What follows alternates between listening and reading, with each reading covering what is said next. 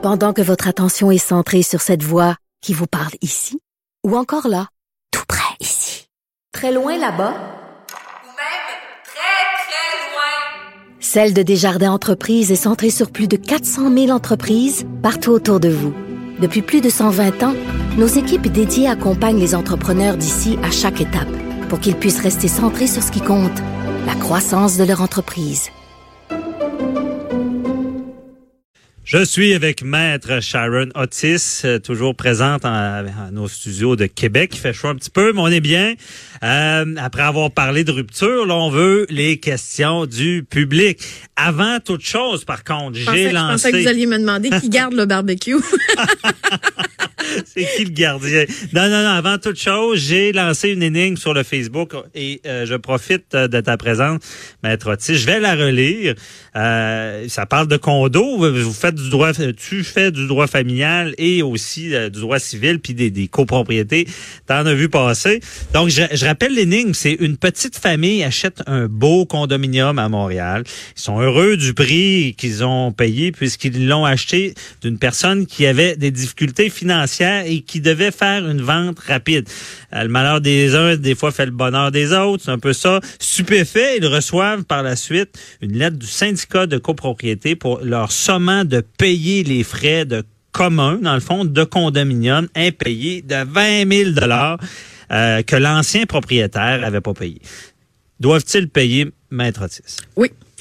Ils doivent payer parce que y a le syndicat de copropriété il dispose d'un droit de suite. Euh, c'est prévu au code euh, mhm. contre le, le, le, contre le condo. Mais au-delà de ça, faut vous dire une chose aussi, c'est que lorsqu'on achète en acheteur, je comprends qu'ils ont eu un bon deal, je comprends tout ça, mais quand faut acheter en, acheteur prudent et diligent. Mhm. Et là, euh, on a l'obligation, surtout lorsqu'il y a un syndicat des copropriétaires, on peut demander aux membres du syndicat à savoir par rapport à ce condo-là, premièrement est-ce qu'il y a eu, déjà eu des problématiques? Est-ce qu'il y a déjà eu des poursuites? Est-ce qu'il y a déjà eu des mises en demeure?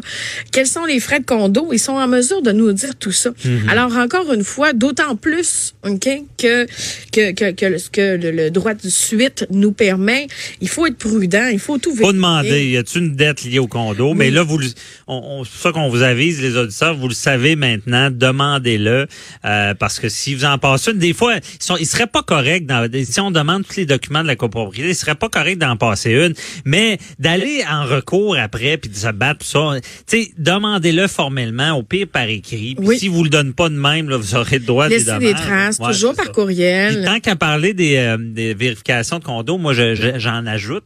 Euh, vérifiez donc si quand vous achetez un condo, le, le, fonds de réserve il est à combien. Ça, c'est ce qui est prévu pour les bris. Là. Aussi. C'est pas agréable aussi acheter un condo puis euh, tout de suite avoir les euh, contribuer pour les fenêtres. Là, pour, aussi, ça va bien évidemment avec l'âge de l'immeuble, là, la, la, la. Là. oui, oui. oui. Eh, demandez-moi de l'appeler, mais pas de leur dire. On va éviter le mot, on va, vulgariser. Donc, il y a Joanie Henry à la mise en onde qui est avec nous. Bonjour, Joanie. Bonjour. Bon, est-ce que c'est quoi la, la, première en droit familial, c'est sûr qu'il y a de la question. C'est quoi la première question Oui, il y en a beaucoup aujourd'hui. On va commencer avec la première, Fanny de Sherbrooke qui nous a texté au 187 Cube Radio. Euh, comment faire annuler une pension alimentaire pour le bénéfice exclusif d'un enfant? Euh, ben, c'est-à-dire que soit, euh, premièrement, il faut vérifier est-ce que c'est contesté ou pas? OK? Est-ce que euh, le, parent qui reçoit, c'est-à-dire le créancier alimentaire pour le bénéfice de l'enfant, est-ce qu'il est en accord avec cette annulation de pension alimentaire-là? Deux, lorsque l'enfant, par exemple, est majeur ou quoi que ce soit, l'enfant doit également être au courant, doit également consentir. Maintenant, il y a deux causes. Il y a il y a deux aspects pour lesquels on peut demander l'annulation de la pension alimentaire pour le bénéfice d'un enfant. Ben, puis on peut parler d'un enfant majeur ben, aussi. disons-le, c'est souvent là. On veut pas annuler la pension du petit gars de 4 ans. là, puis tout le monde ah. a une fausse croyance que à 18 ans, la pension alimentaire s'arrête. Mais c'est pas ça. Donc, il euh, faut que l'enfant soit soit en mesure de euh, soit qui a terminé son, son programme de à Son cursus? son- ben, en tout cas à l'école, Mmh. euh, s'il veut faire un, un, je sais pas moi un bac, un deck, etc. Il faut qu'il ait terminé son, son école et qu'il soit en mesure. Et le deuxième critère, c'est si il est en mesure de subvenir à ses propres besoins, c'est-à-dire se loger, se nourrir, la voiture, le, le, le- le logement, etc. Donc, on peut pas arrêter une pension alimentaire parce qu'un enfant a 18 ans. Moi, j'ai déjà vu, j'étais présente en salle d'audience et c'est pas moi qui l'ai plaidé, mais j'ai déjà vu un enfant de 27 ans, un enfant majeur de 27 ans demander une pension alimentaire. Il était rendu au post-doctorat, etc. Et il l'a eu, il poursuivait lui-même ses propres parents. Et il s'appelait. Tanguy. Tanguy, Ouais. je, non, mais Comme euh, le film. mais je vous dirais qu'à 27 ans, c'est quand même assez surprenant. Fait qu'il faut pas, faut pas penser que systématiquement la pension s'arrête. Et si tout le monde consent, on peut passer par le service d'aide à l'homologation. Euh, et ça, c'est même si les personnes ne sont pas admissibles au niveau de l'aide juridique, euh, ça coûte aux alentours de 500 dollars.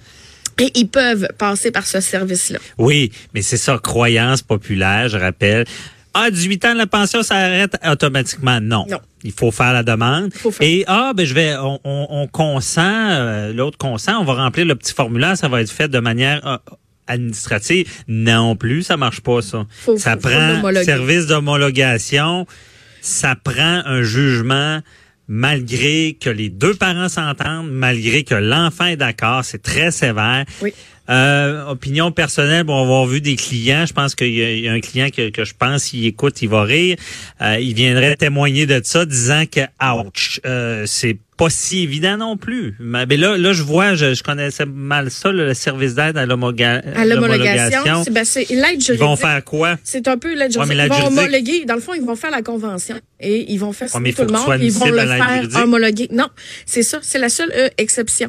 Cependant, il y aura une contribution de base qui devra être faite. C'est environ 545 dollars, je pense. Alors, si tout le monde s'entend, euh, on fait une convention. Le service euh, d'aide à l'homo- l'homologation va faire la convention, va faire signer les parties, va faire signer l'enfant majeur et va le faire homologuer, Wow. même si on n'est pas Hey. admissible à l'aide juridique. Wow, ça évolue Et- le droit. et ça Parce va- que c'était pas là il y a pas si longtemps. Non, là. mais il y a possibilité aussi d'aller voir son avocat et Ouais, mais euh, il l'avocat est de- il est tannant, Oui, il est hein. cher, mais sauf que lui, il est au courant des fois de l'ensemble de la situation du il, il dossier. va connaître ce service-là. Il va connaître ce service-là ou il va le faire. Euh, Regardez, là, une convention, quand tout le monde consent, là, c'est pas, euh, ça prend pas tant de temps que ça à écrire, euh, Mhm. à rédiger. Euh, donc, euh, ça se fait très bien et nous, on, dépose le tout devant euh, le greffier euh, spécial. Ouais, parce que j'ai pas, on étire un peu la question. Ça arrive. Des, c'est, malheureux. J'en ai fait moi aussi des dossiers là-dedans, des, des en- euh, moi j'avais eu, je pense, un jeune, ça faisait cinq ans qui était au cégep, puis il, a poursu- il y avait une poursuite contre le père, puis le père a été obligé quand même de continuer à payer la pension. C'est, tu sais, c'est très sévère. Les, les études. de- Mais il faut un sérieux dans faut un sérieux. C'est ça qu'il faut rappeler. euh, Euh, c'est ça. On ne peut, ils peuvent pas seulement errer. Et maître Otis, est-ce que si là, j'entends des questions des parents, là, je sais pas s'il y en a, il y en a qui suivent. Si l'enfant travaille, qu'est-ce qu'on fait? Si l'enfant travaille à ce moment-là, ce qu'on peut faire, c'est au lieu de l'annuler, ok? Non, euh, si je comprends bien votre question, Oui. c'est si l'enfant travaille durant ses études.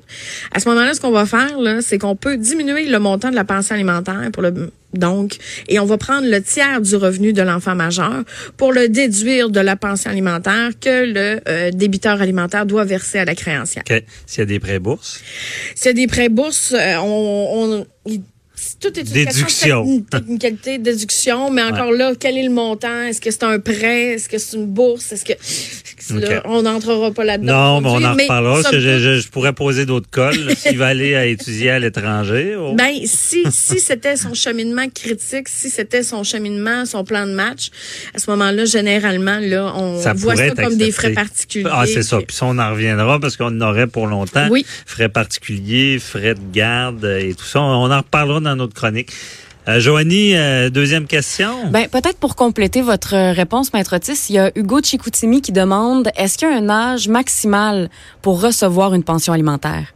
Non, il n'y a pas d'âge. Ben, il n'y a pas d'âge ciblé dans le code. Il n'y a pas d'âge euh, au niveau de la Ah, loi. Quelqu'un qui a 40 ans, là, puis il dit, moi, moi, moi là, finalement, j'aurais voulu être médecin. Oui, mais il n'y a pas d'âge maximal, mais je vous dirais que c'est du cas par cas.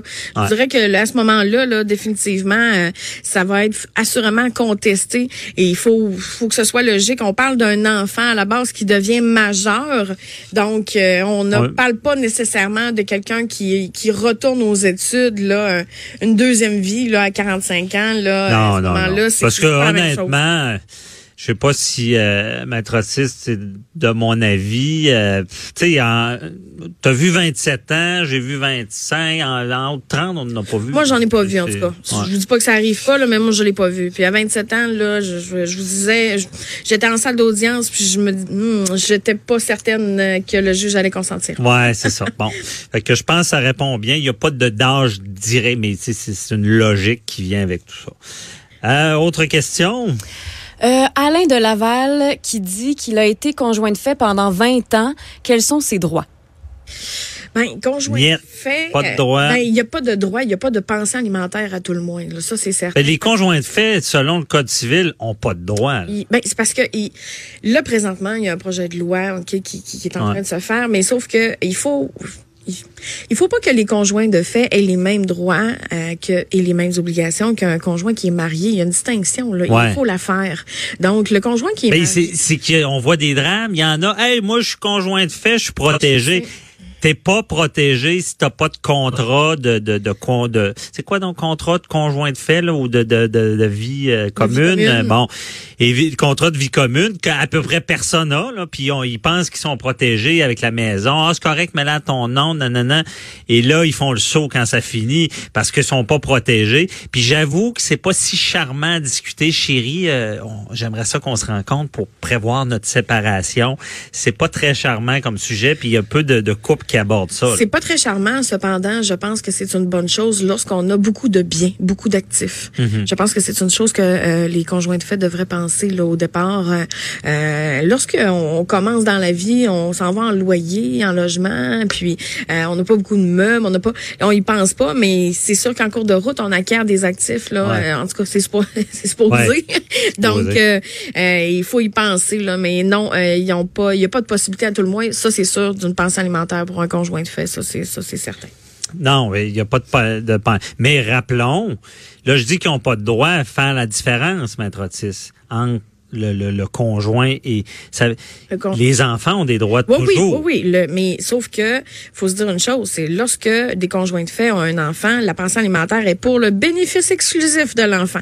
Ça n'est pas, euh, ça ne, c'est pas supposé de servir à madame pour un voyage dans le sud ou à monsieur Non. pour, euh, vous comprenez, c'est, c'est, Ça, c'est d'autres débats que Oui, souvent. c'est- oui. Comment de, de, con- ben, de- de- d'ex sont totalement fâchés parce que la pension est versée aux parents, même si l'enfant euh, 16-17 ans. là.